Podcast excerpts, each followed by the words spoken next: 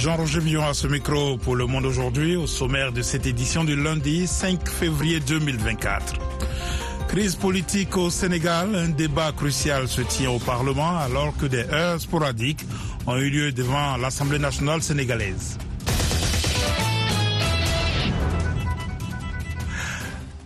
Dans le nord du Nigeria, au moins 35 invités à un mariage enlevé par des hommes armés. Le secrétaire d'État américain Anthony Blinken est de retour au Proche-Orient, son cinquième déplacement dans la région depuis le déclenchement du conflit entre le Hamas et Israël. En Californie, une violente tempête provoque des crues potentiellement mortelles. Et en sport, ne manquez pas notre journal de la Cannes dans un instant. Capsule demi-finale prévue mercredi.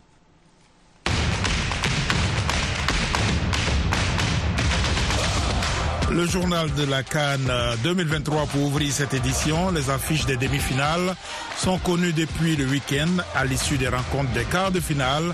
Nous prenons la direction d'Abidjan pour retrouver notre envoyé spécial Yakuba Oudraogo.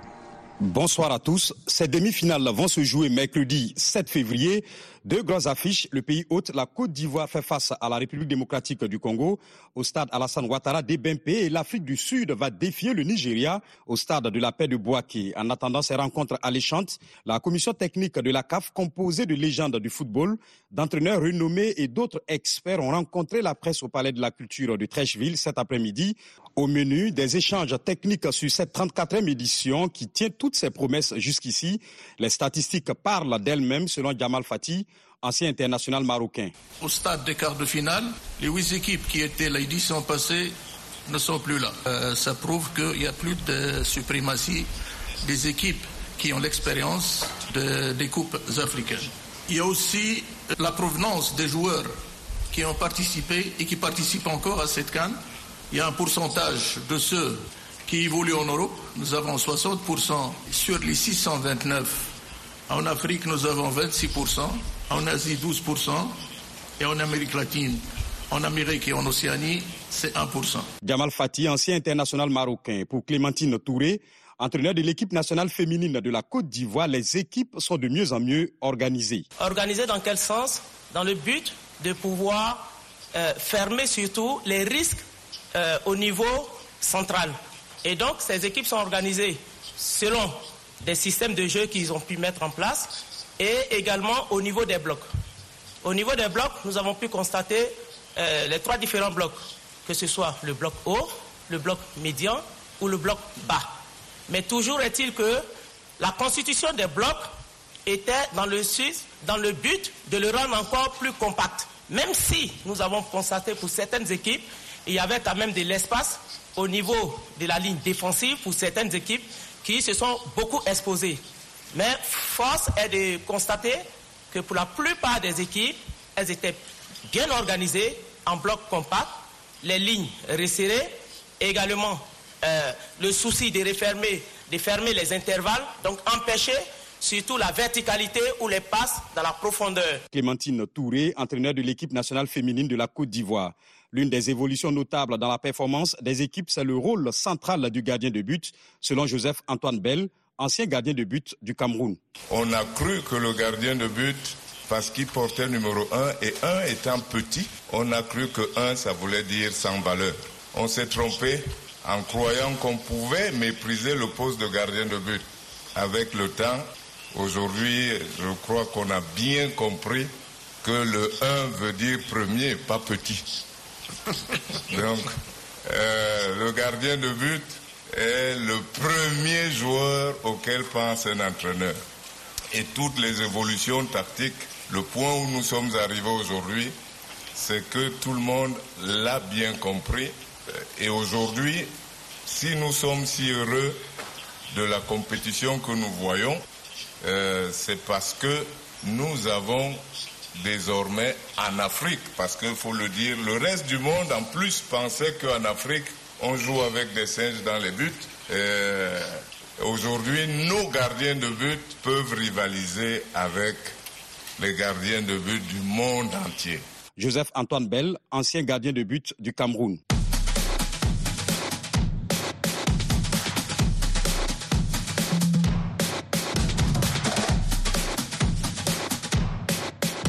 Je le disais, en demi-finale mercredi, la Côte d'Ivoire fera face à la République démocratique du Congo et le Nigeria jouera contre l'Afrique du Sud. À quoi faut-il s'attendre? Élément de réponse avec Ahmed Bakayoko, journaliste à Al Bayan, notre radio-télévision partenaire ici à Abidjan. Ça sera pas facile pour le Nigeria parce que les Sud-Africains sont capables de réitérer, de répéter les courses 90 minutes. Ils ont un magicien dans le milieu en la personne de Percy Tao et surtout une équipe très bien euh, structurée, que ce soit en défense, en milieu comme en attaque, avec des lignes toujours bien placées, difficile de les bousculer. Il va falloir faire attention pour le Nigeria au prochain tour. On aura également un Côte d'Ivoire-Congo qui s'annonce très alléchant sur le papier comme sur le terrain. Deux équipes euh, qui ont à cœur d'aller chercher la coupe. Je pense que ça se jouera sur 90 minutes, voire 120 minutes encore une fois, peut-être trois prolongations pour les Ivoiriens. Mais en tout cas, l'équipe du Congo sera difficile à jouer. Il va falloir sortir les tripes pour l'équipe de Côte d'Ivoire afin de venir à bout de cette équipe-là. Merci Ahmed Bakayoko. C'est ici que nous refermons cette fenêtre consacrée à la Coupe d'Afrique des Nations 2023. Yacouba Ouidraogo, Abidjan, Ouvéo Afrique. Retour donc à Washington pour vous présenter le reste de l'actualité en Afrique et dans le monde. Au Sénégal, la police anti-émeute a de nouveau fait usage de gaz lacrymogène aujourd'hui à Dakar pour disperser des manifestants qui s'étaient rassemblés devant l'Assemblée nationale pour protester contre le report de l'élection présidentielle prévue initialement le 25 février. Les députés sénégalais ont toutefois poursuivi leur débat censé dénouer la crise. De Dakar, notre correspondant Wani Johnson Sambou. La tension est restée grande toute la journée à Dakar. La capitale sénégalaise a été secouée pour la deuxième journée consécutive par des violences en marge du vote par l'Assemblée nationale d'un projet de loi constitutionnel actant le report de la présidentielle. Les militants de l'opposition avaient tenté de prendre d'assaut le centre-ville où ils s'étaient donné rendez-vous pour empêcher le vote des députés. Mais ils ont été très vite dispersés à coups de grenades lacrymogènes par les forces de l'ordre qui ont quadrillé la ville dès les premières heures de la matinée. Les débats se poursuivent encore à l'Assemblée nationale dans une grande incertitude. La plénière risque encore de prendre du temps. L'opposition dénonce une forfaiture, tandis que le pouvoir et son allié, le Parti démocratique sénégalais, parlent de justice rendue. Wahani Johnson Sambou Dakar pour VOA Afrique. Dans le nord du Nigeria, au moins 15, euh, au moins 35 invités à un mariage enlevé par des hommes armés. Cet enlèvement de masse est le plus important d'une série d'enlèvements récents qui touchent tout le pays. Davantage avec Alexandre Nolognon. Des personnes soupçonnées d'être des bandits armés ont tendu une embuscade et enlevé environ 35 femmes qui revenaient d'un mariage dans la zone de Saboua dans la nuit de jeudi à vendredi, a indiqué le porte-parole de la police Aboubakar Aliyo. Pour Nassiro Muaz, commissaire à la sécurité de l'État de Katsina, le nombre de personnes kidnappées pourrait atteindre 53 personnes. Une opération de police pour retrouver les otages est en cours. Les enlèvements contre rançon sont un problème majeur au Nigeria. Début janvier, des hommes armés ont kidnappé cinq jeunes sœurs près de la capitale Abuja, tuant l'une d'entre elles à l'expiration du délai pour le paiement de la rançon. La semaine dernière, deux chefs traditionnels ont été tués lors d'une attaque dans le même état, tandis que des hommes armés ont abattu un dirigeant coutumier et enlevé sa femme dans l'état de Kwara. Au Soudan du Sud, 19 personnes, dont un travailleur humanitaire, ont été tuées dans des affrontements ethniques au cours du week-end dans la région d'Abiy, située à cheval sur la frontière entre le Soudan et le Soudan du Sud, et revendiquée par les deux pays selon les autorités locales. La violence est fréquente dans ce territoire riche en pétrole. Rien que la semaine dernière, 54 personnes ont été tuées, dont deux membres des forces de maintien de la paix de l'ONU. À Brazzaville, la capitale congolaise, euh, la capitale a accueilli ce lundi une réunion du comité de haut niveau de l'Union africaine sur la Libye, censée baliser la voie du retour à la paix dans ce pays déchiré par une guerre civile depuis 2011. Cette rencontre, la neuvième depuis la création du comité de l'Union africaine, est organisée euh, en prélude à une conférence de réconciliation interlibyenne prévue le 28 avril à Sirte, en terre libyenne. VOA Afrique, à Washington, vous êtes à l'écoute du monde aujourd'hui. Le secrétaire d'État américain Anthony Blinken est arrivé aujourd'hui en Arabie Saoudite, première étape de sa tournée au Proche-Orient pour tenter de parvenir à une nouvelle trêve des combats entre Israël et le Hamas dans la bande de Gaza. Rosine Monezero. Anthony Blinken effectue son cinquième voyage dans la région depuis le début de la guerre. Après Riyad, il doit se rendre au Qatar, en Égypte, en Israël et en Cisjordanie occupée. Lors de sa tournée, M. Blinken va appuyer le projet élaboré par les médiateurs qataris, américains et égyptiens à Paris fin janvier, qui doit encore être approuvé par le Hamas et Israël. Selon une source du Hamas, la proposition prévoit une trêve de six semaines avec la libération de 35 à 40 otages en échange de 200 à 300 détenus palestiniens. En Israël, M. Blinken va tenter de faire augmenter l'acheminement de l'aide humanitaire dans la bande de Gaza. Le Hamas exige un cessez-le-feu total, ce que refuse Benjamin Netanyahu, malgré la pression des familles des otages qui manifestent quasi quotidiennement pour demander la libération de leurs proches. Les États-Unis continuent à soutenir le droit d'Israël à se défendre, mais affichent une frustration croissante envers le gouvernement israélien. Le secrétaire général de l'ONU a annoncé aujourd'hui la création d'un comité indépendant chargé d'évaluer la neutralité de l'agence de l'ONU pour les réfugiés palestiniens et de répondre aux accusations visant plusieurs de ses employés. Ce groupe d'évaluation sera mené par l'ancienne ministre française des Affaires étrangères, Catherine Colonna. Le Conseil de sécurité de l'ONU se réunit aujourd'hui à la demande de la Russie après les frappes américaines en Irak et en Syrie en riposte à l'attaque meurtrière contre une base américaine en Jordanie attribuée par Washington à des groupes pro-Iran. Les États-Unis ont mené des frappes contre 85 cibles sur quatre sites en Syrie et trois en Irak visant les gardiens de la révolution islamique, armée idéologique de l'Iran et des groupes armés pro-iraniens ils ont promis d'autres frappes en riposte à l'attaque du 28 janvier contre une base américaine en Jordanie, près des frontières syriennes et irakiennes, dans laquelle trois soldats américains ont été tués. Donald Trump a appelé aujourd'hui les républicains du Congrès à s'opposer à l'accord prévoyant une enveloppe de 60 milliards de dollars pour l'Ukraine, le Sénat américain a dévoilé dimanche un texte qui prévoit à la, à la fois une aide à l'Ukraine, 14 milliards de dollars pour Israël et une réforme du système migratoire américain. Le président de la Chambre des représentants, Mike Johnson, un fidèle de Donald Trump, a déclaré dimanche qu'en l'État, tout vote dans sa Chambre sur de nouveaux financements pour l'aide à l'Ukraine ainsi que pour le renforcement de la frontière avec le Mexique était mort-né.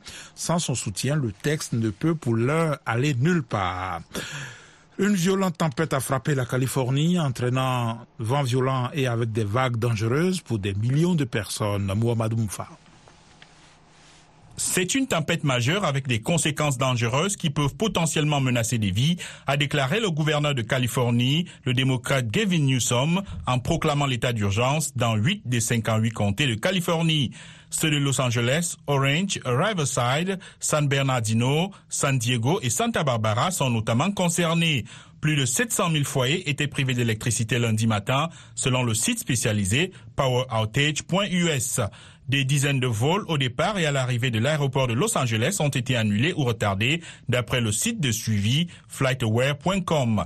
Selon les autorités locales, une personne a perdu la vie dans le nord de la Californie, écrasée par un arbre tombé dans son jardin. Le service météorologique a averti que les conditions vont s'aggraver au cours de la journée, entraînant inondations soudaines et glissements de terrain. Il évoque aussi des éclairs dangereux, des inondations urbaines et des rivières sortant de leur lit.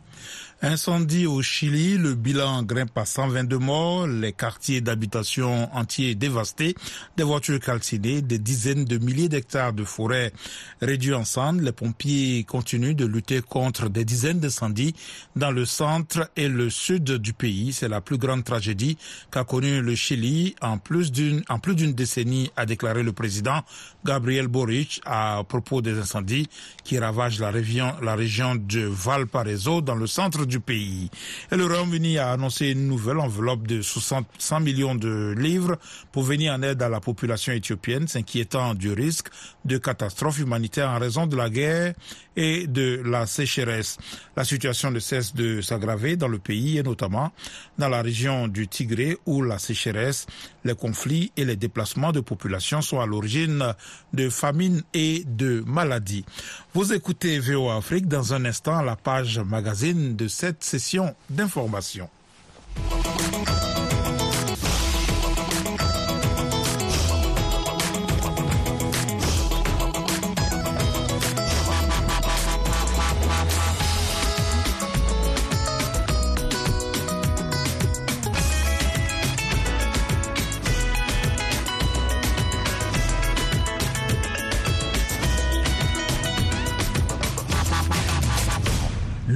Aujourd'hui, VOA Afrique.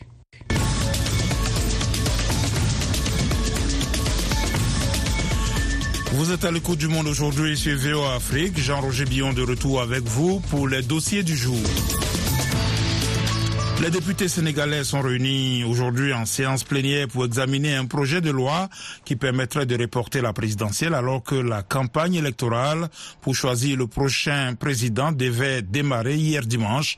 Le président Macky Sall, qui dit maintenir sa décision de ne pas se représenter, explique sa décision par le conflit entre l'Assemblée nationale et le Conseil constitutionnel. Mais l'opposition parle de coup d'État constitutionnel pour une analyse. Abdourahman Dia a joint à Dakar journaliste et analyste politique Mamadou Thior. Oui, depuis l'annonce de cette nouvelle qui est une première dans l'histoire politique du Sénégal, euh, la plupart des Sénégalais continuent à se poser des questions comment on en est arrivé là? Parce que on n'attendait pas cela du président Macky Sall qui a été élu dans les conditions que l'on sait. En 2011-2012, avec euh, toutes ces émeutes meurtrières qu'il y a eu, le troisième mandat d'Abdoulaye euh, donc, euh, la plupart des Sénégalais qui l'ont élu attendaient à qu'il y ait des ruptures et pas euh, qu'on assiste à un report d'une élection présidentielle à la veille du démarrage de, la campagne électorale. Donc, pour dire euh, franchement les choses, beaucoup de Sénégalais sont déçus de cet épisode-là. On a parlé d'incidents au centre-ville. Euh, euh, l'opposition avait appelé les Sénégalais à manifester devant l'Assemblée nationale. Quelle est un peu la situation aujourd'hui? Non, euh, le, centre-ville a été cadré parce que contrairement à 2011 où Abdelhad avait demandé à ce que pouvoir et opposition viennent manifester devant l'Assemblée, Macky Sall n'a pas donné cette possibilité-là à, à, son opposition. donc, il il fallait pas se rendre à ce qu'il autorise les gens à venir devant l'Assemblée. Il y a des échauffeurs ça et là, mais qui sont vite contenus parce que le dispositif sécuritaire impressionnant. L'opposition parle de coup d'État constitutionnel. Euh, le président Macky Sall euh, dit qu'il maintient sa décision de ne pas se représenter. Est-ce que c'est de nature un peu à rassurer certains Sénégalais ou bien... Non, les, gens sont inquiets parce que si facilement, quand on lit, le, mandat ne peut pas être ni augmenté ni diminué. Rappelons-nous quand euh, le président Macky Sall a voulu se conformer à réduire son mandat de 7 ans en 2012, quand il a demandé au Conseil constitutionnel. Le Conseil constitutionnel a dit non, vous devez aller au bout de sept ans. Donc, en faisant la révision de 2016, il y a une clause qui est intangible. Ça veut dire que le mandat, on ne peut pas y toucher. Alors, la grosse question, qu'est-ce qui va se passer après le 2 avril, date à laquelle euh, le présent mandat du, du président arrive à terme? Il faut donner sa langue au chat. Parce qu'à partir du 2 avril, quand on n'a plus ni la légitimité ni la légalité du suffrage de ces Sénégalais, vous n'aurez plus aucun respect de ces Sénégalais-là. Ils vont vous regarder comme un usurpateur. Et c'est ça qui est dangereux. Euh, il dit que c'est les PDS qui l'ont entraîné dans cette histoire-là, mais il n'aurait jamais dû accepter parce qu'à partir du 2 avril, vraiment, euh, il sera plus considéré par la plupart des Sénégalais comme le président de la République parce qu'ils vont se dire qu'il est resté au pouvoir par le forcing. Mamadou Thior, journaliste et analyste politique sénégalais. FM 102, c'est VOA Afrique à Dakar au Sénégal, 24 h sur 24. En République démocratique du Congo, la situation sécuritaire dans le territoire de Kwamut dans la province de Maïndombe ne cesse de se détériorer. Le conflit communautaire Anteke-Yaka continue d'impacter négativement le quotidien des populations et le gouvernement veut organiser des élections. Antoine Roger Bolamba a eu un entretien avec le ministre Patrick Mouyaya, porte-parole du gouvernement, à Washington. Il y a encore euh, des tueries, quelques actions par-ci par-là. Il y a l'armée qui s'est déployée aux côtés de la police dans cette région et la situation est plutôt suivie euh, de manière étroite. De même pour l'Est de la RDC où il y a un début du déploiement des troupes de la SADEC, où il y a toujours une vigilance qui est observée par nos militaires pour assurer la défense du territoire national. Ici, il ne devrait pas y avoir de doute d'aucune manière sur la confiance que nous devons faire autour du président de la République, commandant suprême, pour amener la paix une fois pour toutes cette fois-ci dans cette partie du territoire national. Il n'y a pas ce que vous parlez de l'Est de la République. Nous avons suivi parmi des dégâts, parmi des situations d'insécurité un peu partout. Nous avons suivi à Goma où un obus est tombé. Vous êtes au courant de Mais Nous sommes au courant et nous suivons de près la situation parce que nous savons que tout ça, c'est la résultante d'une politique criminelle portée par le président rwandais. De toute évidence, nous, nous sommes dans une optique où toutes les solutions sont à table, y compris euh, militaires. Et dans les moments venus, pour chaque action euh, comme celle-là, il y aura une réponse proportionnée parce qu'il y a toujours des mécanismes qui sont mis en place pour nous assurer que nous assurons partout il faut la défense de notre territoire. Pendant ce temps, les gens meurent à Kwamout. Pendant ce temps, les ADF sont en train de sévir, de s'aimer un peu de la désolation dans la Mais population. les ADF, les ADF ne représentent plus la menace qu'ils étaient, en tout cas en termes de proportion qu'ils l'ont été à l'époque. Parce que vous savez que nous avons commencé des opérations conjointes avec l'armée ougandaise et qui continuent jusqu'à ce jour, où de manière euh, régulière, il y a eu des frappes sur des cibles de sites, notamment des formations de ZADF qui ont été détruits. Et vous savez fort malheureusement que les terroristes, que leur mode opératoire repose sur la terreur, pour utiliser les mots qu'il faut. Et cette terreur, ils peuvent s'en prendre à n'importe qui, de n'importe quelle manière. Surtout lorsqu'ils se savent acculés, ils viennent poser des actes de représailles avec euh, le piège des réseaux sociaux qu'ils essayent permanemment de grossir. Ici, il y a une volonté claire et affirmée et réitérée du président de la République de continuer à œuvrer pour mettre fin à toute forme de terreur et d'insécurité dans tous les coins de la RDC. Patrick Mouyeya, ministre congolais de la communication et des médias. VOA Afrique, votre rendez-vous quotidien à Goma sur 96.2 FM. Au Congo Brazzaville, une ONG locale, le Centre d'action pour le développement, le CAD, a demandé dans une lettre ouverte aux éléments de la force publique de ne plus obéir aux ordres que donne la hiérarchie en violation des droits humains. Cette organisation estime que la force publique est responsable de la situation critique des droits humains au Congo. Les détails avec notre correspondant Arsène Sévérin. Dans cette lettre ouverte, le CAD demande d'entrer aux officiers de l'armée, de la police et de la gendarmerie de ne pas être des instruments de la terreur. Entre le respect de la légalité et de la hiérarchie, le bon soldat devait être du côté de la loi, dit la lettre. Pour Trésor Dilakende, le directeur exécutif du CAD, la force publique est en partie responsable de la situation critique des droits de l'homme au Congo. Cette dégradation se manifeste de plusieurs façons. Usage excessif de la force, homicides illégaux, torture, arrestation arbitraire, violation du domicile. Dans cette lettre ouverte, nous invitons la force publique à privilégier le, le respect de la loi, à désobéir aux ordres illégaux de leur hiérarchie afin de préserver les droits humains et l'ordre social. À Brazzaville, le commun des mortels estime que le fait de rencontrer seul un homme en uniforme est un grand risque à ne pas courir. On voit déjà comment ils procèdent aux arrestations en ne respectant pas la dignité des hommes et aussi euh, la violence dont ils font preuve ne rassure pas. Et on se dit qu'on n'a qu'à se débrouiller nous-mêmes. La police ne, ne nous rassure plus. Le même peut vous agresser, les mêmes peuvent vous, facilement vous donner la mort, le même peut facilement voler, alors que hier, c'est loin de tout ceci. Donc en réalité, on leur a donné l'officialisation même de ce qu'ils étaient en train de faire dans le noir. Ce qui fait qu'aujourd'hui, plus personne, plus un seul Congolais ne peut se sentir en sécurité, ne peut être content de rencontrer en uniforme dans la rue. Mais pourtant, les autorités militaires s'emploient à établir l'ordre et la discipline dans les rangs. Récemment, à Pointe-Noire, le général Jean-François Ndengue, commandant des forces de la police, a interpellé des agents pris en flagrant délit. Il est où ça? L'adjudant Foutika. Amenez-le ici. Coupable d'usurpation de titres et d'escroquerie au préjudice de plusieurs victimes. Brigadier chef Ondende Oboyo, respi, de l'unité d'intervention. Ils n'ont pas une vocation de police, mais ils seront traduits devant la justice. Moi, je vais vous déférer et prononcer la radiation de nos rangs. Vous n'avez aucune vocation. Avec des tels comportements déviants, comment voulez-vous que la population puisse nous faire confiance? Trésor Ndila Kende espère que cette lettre ouverte attirera l'attention des responsables de la force publique en vue d'améliorer la situation des droits de l'homme et le climat social au Congo. Arsène Séverin, Brazzaville, VOA Afrique. Écoutez VOA Afrique désormais partout en Afrique. Retrouvez toutes vos émissions préférées sur la chaîne 555 de Canal+, dans tous les pays francophones.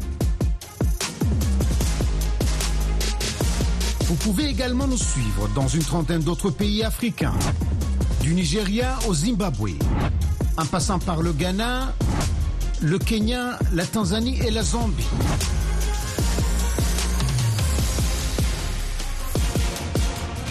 VOA Afrique dans tout le continent africain sur la chaîne 555 de Canal Canal.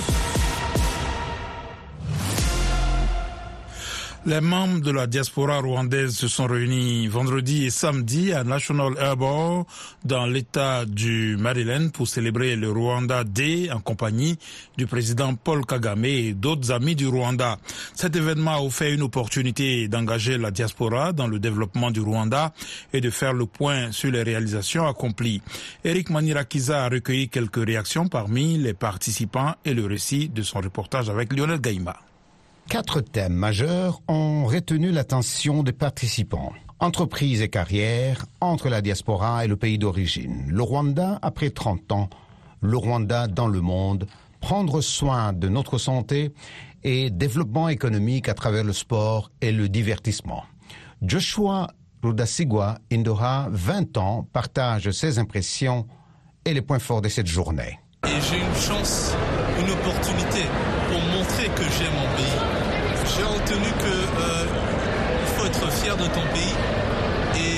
te préparer pour toutes sortes de, de scénarios qui peuvent se passer. Il faut être prêt pour aider ton pays, il faut être prêt pour défendre ton pays, il faut être prêt pour aimer ton pays. Jacques Ruirangira réside à Montréal et évoque un moment particulier. Nous avons pu avoir une conversation avec le président. Certainement, on a d'abord écouté qu'est-ce qu'il avait à nous dire. Rien dans beaucoup de détails, mais globalement, parce que de là, on peut tout simplement sortir un plan pour l'avenir. Léonce Massassé, originaire du Burundi et résident en Belgique, prend part au Rwanda Day depuis de nombreuses années. Je suis burundais et ce que j'ai aimé le plus, c'est effectivement comment les gens ont tout autour dans le leadership qui fait rassembler. Ça devrait servir euh, à d'autres pays euh, africains ou d'ailleurs. Divine Wikirezi, qui habite à Montréal, met en avant sa fierté d'appartenir à la nation rwandaise. Tu as marqué, c'est juste le voir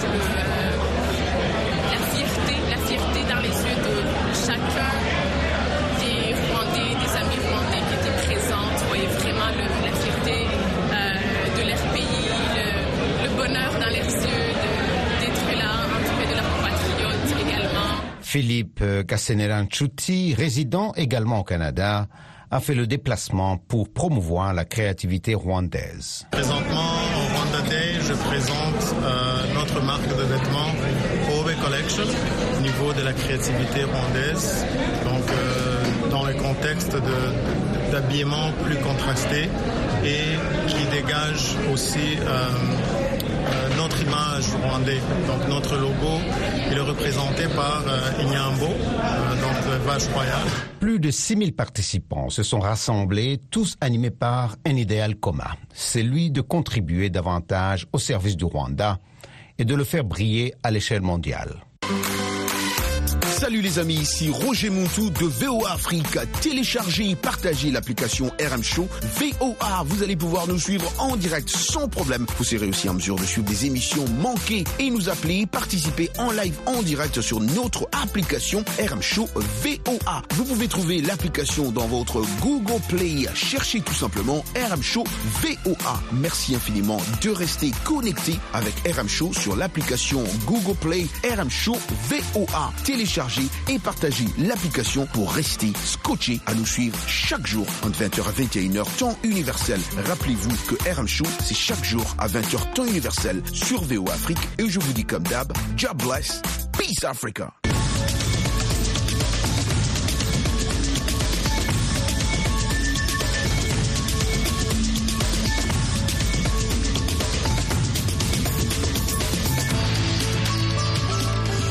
Aujourd'hui, c'est la fin de cette édition. Merci de l'avoir suivi. Jean-Roger Millon à ce micro, à la mise en onde Joselle Morissin. Un grand merci à la rédaction et à toute l'équipe de production. Rendez-vous sur notre site internet voafrique.com et nos pages Facebook, YouTube, la plateforme X et Instagram pour un suivi de l'actualité 24 heures sur 24. Je vous souhaite une excellente soirée à l'écoute de nos programmes.